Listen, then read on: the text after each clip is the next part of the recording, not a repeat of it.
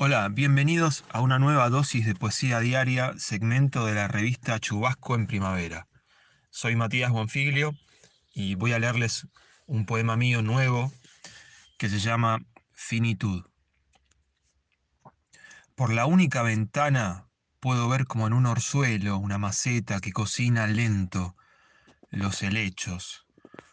Hay un hastío en el aire, en la casa hay un hastío todo tan amarillo, reseco, que se me caen los ojos del otoño con el viento, y tanto tragar secretos, tengo el hígado graso de alcoholes enfrascados, desenraizados, como un almácigo de sueños. ¿De qué incendio forestal surgió, como un ardiente vestigio, la ceniza que neblina el sabor del último beso?